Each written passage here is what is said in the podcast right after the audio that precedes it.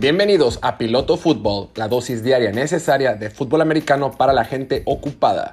Soy Jorge Torres, comenzamos. Hola, ¿qué tal? Bienvenidos a esta nueva edición de Piloto Fútbol, esta edición de lunes, lunes 28 de junio. Ya cada vez estamos a menos días de arrancar la NFL, son 73 días para que inicie. 73, 73 o 72 no estoy seguro, pero no importa, es lo mismo. No hay nada que se pueda hacer para acelerar este reloj. Vamos a... Igual tenemos que esperar, pero bueno, en lo que esperamos, pues podemos repasar un poquito más de lo que está sucediendo en la NFL. Eh, hemos estado con esta sección, este nuevo segmento donde estamos revisando división por división. En qué estarán pensando los general managers de cada división, qué estará en su cabeza, cuáles serán sus dudas, cuáles serán sus inquietudes, qué les quitará el sueño a los general managers. Anteriormente ya repasamos tres de la conferencia americana, ya vimos la este, la oeste, la norte, hoy toca ver la sur, esta división donde está Houston, donde está Indianapolis, Tennessee y Jacksonville. Entonces, pues vámonos de lleno a analizar estos equipos. Esta división que en papel es de dos, en teoría va a ser nada más de... Se la tiene que llevar o, o Indianapolis o Tennessee. Claramente no, no se la va a llevar Houston. Houston es probablemente el equipo más malo de la liga y no, y no es mala onda. O sea, así es. y si no está Deshaun Watson el próximo año con, con, mm, con el equipo, se va a complicar. Tienen una defensiva tristísima, no tienen línea ofensiva, no tienen armas en la ofensiva. A lo mucho tendría nada más a Deshaun Watson, pero si no está Deshaun Watson, mm, se puede complicar. Fueron por Tyree Taylor, pero pues no va a pasar nada con Tyree Taylor, estamos de acuerdo todos, ¿verdad? Tienes una una una franquicia, un equipo que está cambiando de tiene nueva directiva, tiene nuevos administrativos, nuevos coaches. Está difícil. Está difícil y es el peor equipo y no pasa nada. Está en reconstrucción. El próximo año si sueltan a Watson, se pueden hacer de un montón de picks de primera ronda. Se pueden eh, llenar de capital de drafts. Y el siguiente año escogen top 5, top 3. Van por Sam Howell o van por Spencer Radler. Y rearman la franquicia y no pasa nada. Solo sí hay que tener bien presente que este 2021 va a ser prácticamente un año que no, de transición, un año de reconstrucción y de, introspección. Pero bueno, vámonos de lleno con estos equipos eh, de, la, de la división sur de la americana. Si les parece, vamos a iniciar con el equipo que yo creo que es el favorito para ganar la división. Yo veo muy parejo, muy, muy, muy parejo, casi, casi a, un volado a que gane o Indianapolis o Tennessee la división. Veo a los dos equipos muy fuertes y eh, particularmente ofensivamente a los dos los veo muy fuertes. Veo más fuerte ofensivamente a Tennessee, sin embargo veo mucho más fuerte defensivamente a Indianapolis y por lo tanto yo creo que Indianapolis va a ganar la división. Entonces, si les parece, arrancamos con Indianapolis. Eh, el general manager, Chris Ballard, tuvo un draft bueno, ¿no? Tuvo un draft diferente. Personalmente es de mis, de mis general managers eh, favoritos. Creo que por lo, general hace las, por lo general hace las cosas bien. Escoge bien a sus coaches, escoge bien a sus jugadores, draftea normalmente bien. Me gusta mucho cómo trabaja Chris Ballard. Y ahorita se está armando un equipazo. Y veamos, la mayor incógnita desde que Andrew Locke sale de ese equipo ha sido la posición de quarterback, naturalmente. Pasas de tener una referencia, una fortaleza en tu equipo, un cimiento de tu franquicia en tu quarterback, ¿no? Algo en que recargarte, algo en que soportar a tu equipo. Uno de los mejores quarterbacks de la liga, un quarterback en su momento joven, todavía está joven, eh, si siguiera. O bueno, te le queda mucha, te le queda mucha le queda mucha cuerda, ¿no? Estabas con un coreback que iba a ser el presente y el futuro de tu equipo, de repente sale, ¿no? Empiezas a parchar como puedas con Jacoby Brissett. Eh, el año pasado parchas ahí con Philip Rivers, que creo que lo hizo bastante bien, razonable. Sin embargo, pues es hora de ver el futuro. Y qué mejor que con un quarterback que todavía está joven, que está entrando apenas en una etapa de, etapa de, ya, pasó su etapa de novato y de aprendizaje y está en una etapa de maduración, donde tiene que entrar a sus mejores años, años de su carrera, que es Carson Wentz. Y prácticamente por Wentz pagaron migajas. Prácticamente le salió, no voy a decir gratis porque si pagaron bien. Sin embargo, cuando tú pagas por un quarterback titular de franquicia de la NFL, por lo general pagas muy, muy caro. Y no fue el caso de Indianapolis. Si Carson Wentz todavía tiene el potencial y la capacidad que todos creíamos que tenía cuando lo draftearon, Chris Ballard y Frank Reich van a quedar como genios. Van a quedar como genios porque por muy poco que han pagado, pueden tener un gran coreback. ¿no? Y Frank Reich lo conoce muy bien de su tiempo con, con Filadelfia. Él estuvo allá. Entonces, esa selección creo que puede estar bastante, bastante cubierta. Sin embargo, sin embargo, Carson Wentz tenía un problema grave en Filadelfia. Desde que quedaron campeones, nunca pudieron solucionar el tema de la línea ofensiva. Muchas lesiones, malos jugadores y simplemente no la tienen al tema de los receptores. No tenía armas, no tenía línea ofensiva y no tenía armas, solo tenía buenos corredores que en ocasiones eran inconsistentes y en otras, en otras tantas ocasiones tenían lesiones. Entonces, aquí en, aquí en, y en Filadelfia se cansaban de draftear receptores en primera ronda y nomás no seleccionaban uno bueno. Pero bueno, aquí en Indianapolis ya tienes buena línea ofensiva, ya tienes buenos corredores, bueno, un par de corredores sólidos, buenos, uno más experimentado que otro, pero no estoy seguro que tengas armas, no estoy seguro de que tengas excelentes receptores. O sea, parte de, lo que parte de lo que carecía Carson Wentz en Filadelfia, que era que no tenía buenos receptores, medio lo va a tener acá. Claro, Pittman está en su segundo año, todavía le falta, le falta pues, madurar, ¿no? En el sentido de coreback, de, de receptor, perdón, de su carrera. T.Y. Hilton parece que viene en decadencia. Mobile Cox, el tight end. No estoy seguro de que tengan tan buenos receptores. Entonces, vamos a ver. Yo, yo me imagino que Chris Ballard terminó su draft y dijo, chin, chance puede haber hecho más. chance puede haber hecho más en el tema de los receptores. Eh, sin embargo, si recaes en tu ofensiva, en tu línea ofensiva, en tus corredores, en tu juego por tierra y en tu gran defensiva que tienen, porque Indianapolis tiene el potencial de tener una defensiva top 3, top 5 de la liga, o la mejor, ¿eh? Entonces, vamos viendo. Creo que fuera de los receptores, Indianapolis tiene todo y Chris Ballard ha armado un muy buen equipo para ganar la división y para competir en esa conferencia que está durísimo. De ahí pasamos a Jacksonville. Los Jaguares de Jacksonville, que es un equipo que está en reconstrucción total. Y cuando digo total, es total.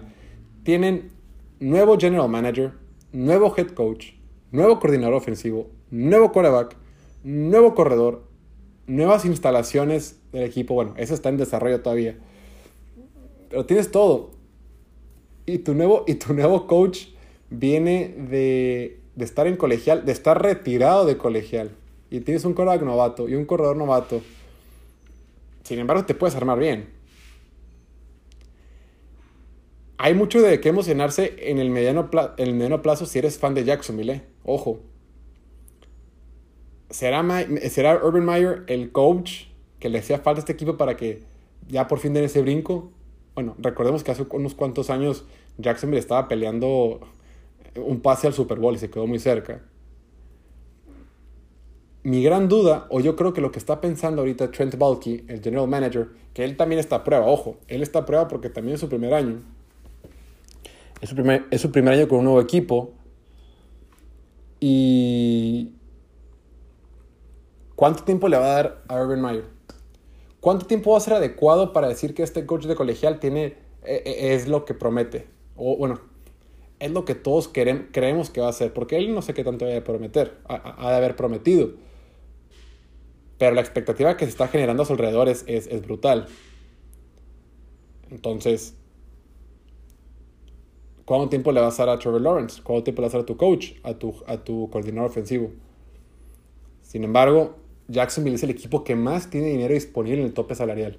todavía pueden hacer mucho con su, con su con la agencia libre, todavía pueden retener a talento y hacer cosas interesantes. Entonces, Jacksonville, si eres fanático de Jacksonville, si eres fanático de Jacksonville, pues márcame y preséntate porque no conozco a ninguno. E, esos son este son una especie muy particular, muy muy muy cotizada porque hay pocos, ¿no? Muy escasa. Pero más allá de eso, creo que tienes de qué emocionarte. Creo que se vienen buenos años para el equipo de, de Florida. Y ahora pasamos al equipo de Tennessee. Tennessee, el otro favorito para ganar la división, es un equipo que en los últimos 3-4 años ha estado compitiendo.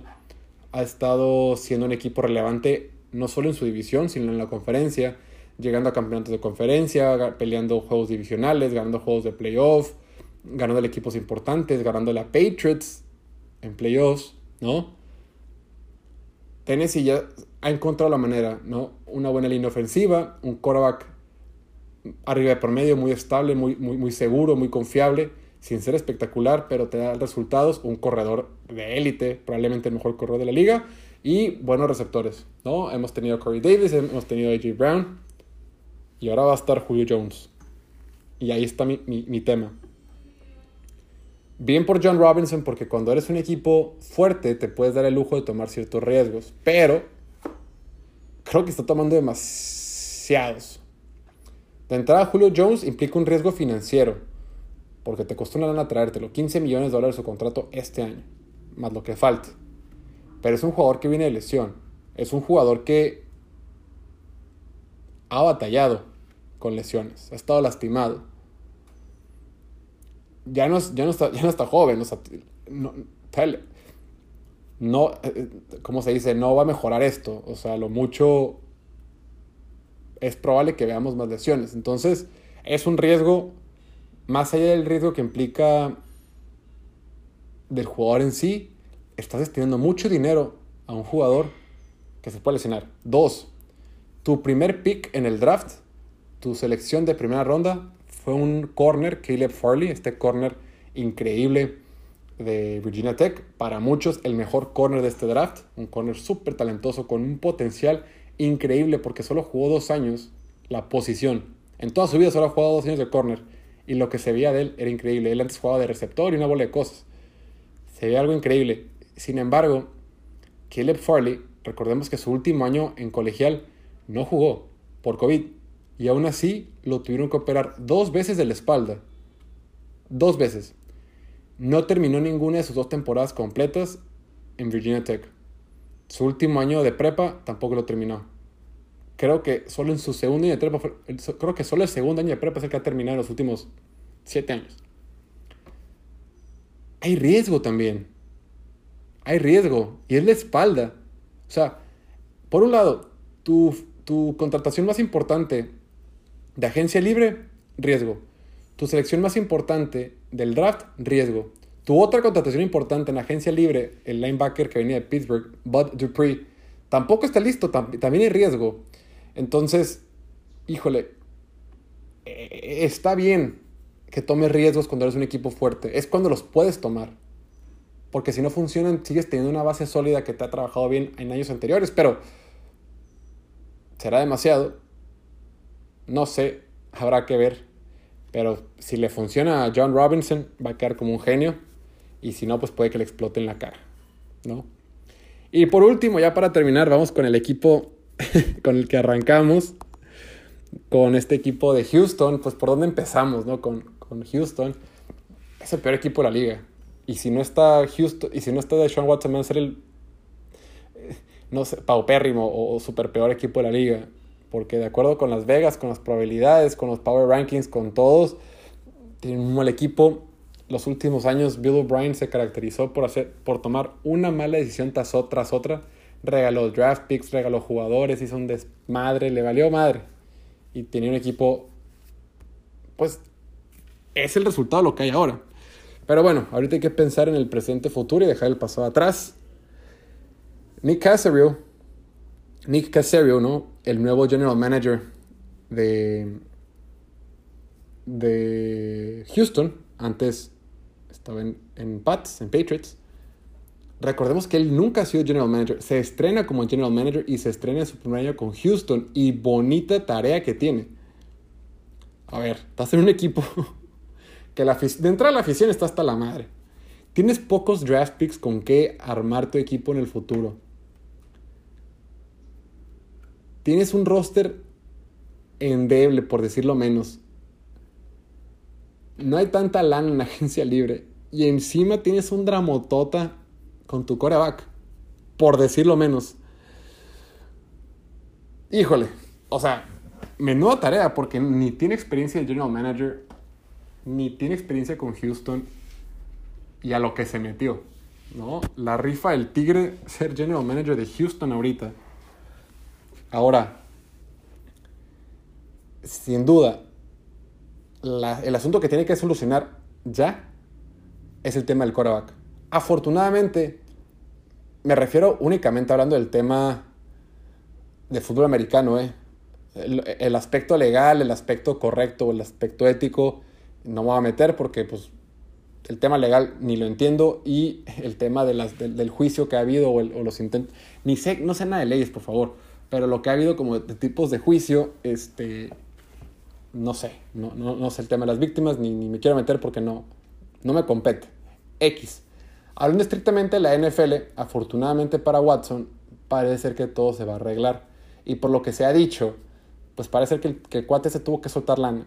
Le pagó a todo mundo, le pagó a jueces, le pagó a abogados, le pagó a las víctimas, le pagó a las familias de las víctimas, le pagó lana a todo mundo y por eso ya no escuchamos nada. Estuvo bien chistoso, de repente sale la nota, eh, salen unas víctimas, luego más víctimas, luego 10 víctimas, 12 víctimas, 22 víctimas, de repente se empieza a hablar de tema de trata de personas, de repente se empieza a hablar de, de, de crímenes eh, federales, FBI, no, no, no, escaló en friega. Y ahorita, todo callado. Todos, todos quietos, chitones, serenos. Entonces, por lo que se dice es que Watson le pagó a todo mundo, les pidieron como que ya todos se calmaran, todos guarden silencio, cada quien le tocó su aceitada, ¿no? Como dicen, a todos los cintarearon, como dicen aquí en mi pueblo a veces, y listo. Ahorita no están esperando que pase el tiempo. Sin embargo, en el aspecto de fútbol americano, es una bomba de tiempo. Independientemente de que lo legal, entre comillas, ya se limpió o ya quedó resuelto, entre comillas, Watson no quería estar en, Houston. Watson no quiere formar parte de los Texans. Y ya no va a estar ahí. Yo ya veo a Watson que se sale. Entonces yo creo que Nick Cassidy lo primero que tiene que hacer es deshacerse de Deshaun Watson y hacerse de muchísimos picks. ¿Cuánto puedes pedir por Deshaun Watson? ¿Cuatro first round picks? Si por, si por Trey Lance pagaron tres first round picks, ¿no pagarías tú más por Deshaun Watson? Un Cora comprobado que todavía está joven. Si por, si por Trey Lance tú pagaste tres first round picks, por Watson, mínimo vas a pagar cuatro, tres first round picks y un pick de segunda ronda. ¿No? ¿Estamos de acuerdo? Si Trey Lance en su momento más caro tuvo un valor de 3 first round picks para San Francisco, eso es lo mínimo para Deshaun Watson. Y es claro que Deshaun Watson es un jugador más importante que Trey Lance. Hoy, ¿no? Su valor de mercado hoy, independientemente del aspecto legal, su valor de mercado como jugador es mucho más elevado. Entonces tiene que solucionarlo. En pocos días ya el tema de Watson va a quedar atrás, el tema legal, a todo mundo como que se le va a haber olvidado y vamos a ver el puro aspecto eh, de fútbol americano y va a ser la gran decisión. Va a ser la primera gran decisión que veamos que tome Nick Cassidy. Porque en el draft ni tomó decisiones. Su draft estuvo re triste, empezaron a seleccionar tarde en el draft, estuvo hinchafa, ni, ni, figuraron. ¿Qué va a hacer? ¿Qué va a hacer Cassidy? ¿Se lo va a quedar? ¿Lo va a intercambiar? ¿Por cuánto? ¿Cuál es su precio? Estas son las preguntas que debe contestar cuanto antes, en cuanto antes, si quiere que su paso por Houston sea éxitos. Y bueno, mi gente, bueno, mi raza, eso es todo por hoy. Muchas gracias por su atención. Eh, nos vemos mañana con otra división de la NFL. Gracias por su atención, gracias por su tiempo, todo chido. Sigan con lo que estén haciendo, cuídense mucho, usen cubrebocas, lávense las manos y nada, chao.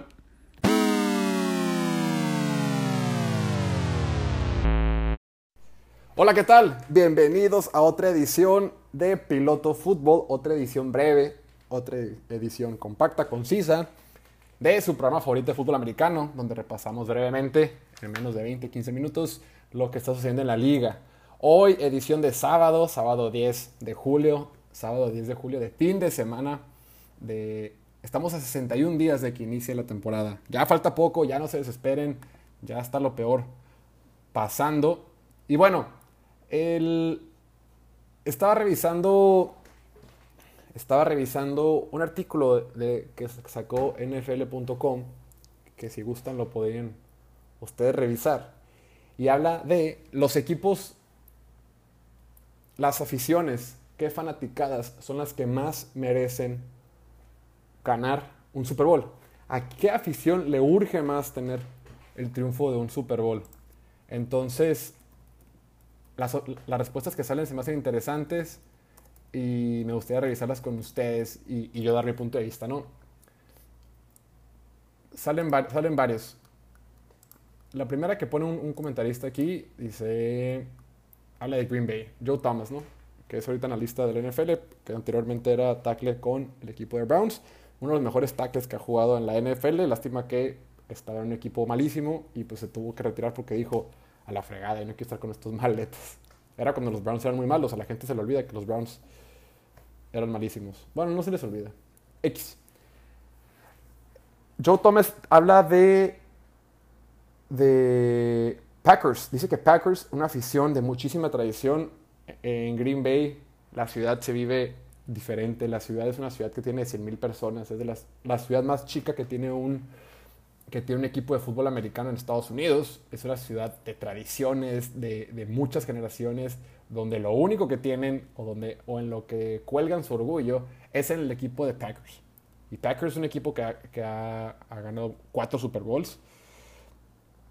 Sin embargo, ahorita si los ven, no han ganado desde aquel Super Bowl que ganaron en el 2011 frente a, frente a Pittsburgh, que se celebró en Dallas, el Super Bowl que ganó que ganaron Rodgers, también ganaron con Brett Favre en Super Bowl, pero no han vuelto a ganar. Y es un equipo que tiene muchísima tradición, es un equipo que le urge, que está hambriento de fútbol, de, otro Super Bowl. Y, más ahora que sale todo el tema que, que tienen mucha incertidumbre de lo que va a pasar con su quarterback, que la temporada literalmente depende de que si juega su quarterback o no. Entonces es un equipo, una fanaticada que siempre llena, que las temperaturas que se alcanzan ahí de menos 30 grados, una menos 20, menos 25 grados, una locura. Es un equipo fiel, es una fanaticada fiel. Ya les toca que ganen un, un campeonato. Otro comentarista, Mark Rosas, Mark Ross, perdón, mano. Es que como ya siempre meten latinos. Mark Ross habla del equipo de Buffalo. Es de las aficiones, Bills Mafia, que le dicen, es de las aficiones más apasionadas de la liga. ¿No? Si tienen oportunidad, busquen fans de Buffalo en YouTube, busquen eh, fans de Buffalo en el estadio. Están locos, rompen mesas, brincan, se lanzan contra el piso desde dos metros, tres metros para romper mesas, eh, son alcohólicos. Es una, es una fanaticada súper apasionada y también estar en una ciudad chica, la ciudad de Buffalo, que se encuentra en el estado de Nueva York, que también es una ciudad chica, que pues ya merecen. Recordemos que ellos perdieron en los 90, a principios de los 90, perdieron cuatro Super Bowls seguidos. Imagínate que tu equipo lleve, llegue a cuatro Super Bowls seguidos y pierda los cuatro. ¿Cómo sigues viendo la NFL, güey? No, no, no. No, yo no me imagino si mi equipo pierde dos seguidos. Si pierde uno, sería devastador. Dos, ya, se acabó. tres, cuatro no tiene sentido. Y desde entonces han tenido malos equipos. La verdad es que Buffalo la ha pasado bastante mal. Esa división la ha ganado eh, Patriots durante, ¿qué fueron? ¿17 años? ¿O 20 años? La, han ganado siempre, excepto cuando se lesionó Tom Brady y pues la temporada pasada, ¿no? Pero ahora, el equipo de Buffalo pues ya tiene un equipo de verdad. Ya tiene una ofensiva en serio. Ya tiene buena defensiva. Tiene un quarterback que pinta para ser un su quarterback franquicia y, eh, y, ser de los mejores quarterbacks de la liga, ¿no? Entonces, hay esperanza para el equipo de Buffalo y, pues veamos. Scott Pioli hace, hace referencia al Lions y a Browns. Y vamos a hablar de esos dos equipos. Número uno, el equipo de Detroit, el equipo de los Lions. Pues ninguno de los dos ha ganado un Super Bowl, ni siquiera han llegado. Claro. Eh, Cleveland, ninguno de los dos siquiera han llegado. Claro, Cleveland en su momento, en los 60s, en los 50s, ganaban muchos campeonatos de fútbol americano, pero pues no, han ganado como tal un Super Bowl, que se hizo a principios de los 60s. Este, el merger que le llaman, cuando se fusionaron las dos ligas y se convirtieron los campeonatos en el Super Bowl, Super Tazón. Entonces, el equipo de Cleveland, digo, de Detroit, ahí sí lamento decirles que este no va a ser el año. Están en reconstrucción, están en transición completa, eh, pintan para quedar como los peores equipos de la liga. Yo creo que van a estar escogiendo en el top 5, top 6 en el próximo draft. No tienen buen equipo, no han hecho buenas selecciones de draft, pero siguen en reconstrucción. Yo creo que les va a tomar tiempo. Y aparte empeoraron en su situación que tenían de coreback. Entonces no veo por dónde Cleveland. Digo, Detroit. Sin embargo, Cleveland, no sé qué me pasa el día de hoy, a ser el sabadito. Sin embargo, Cleveland, ellos tienen una oportunidad real. Cleveland sí tiene la oportunidad de ser un equipo para llegar al Super Bowl.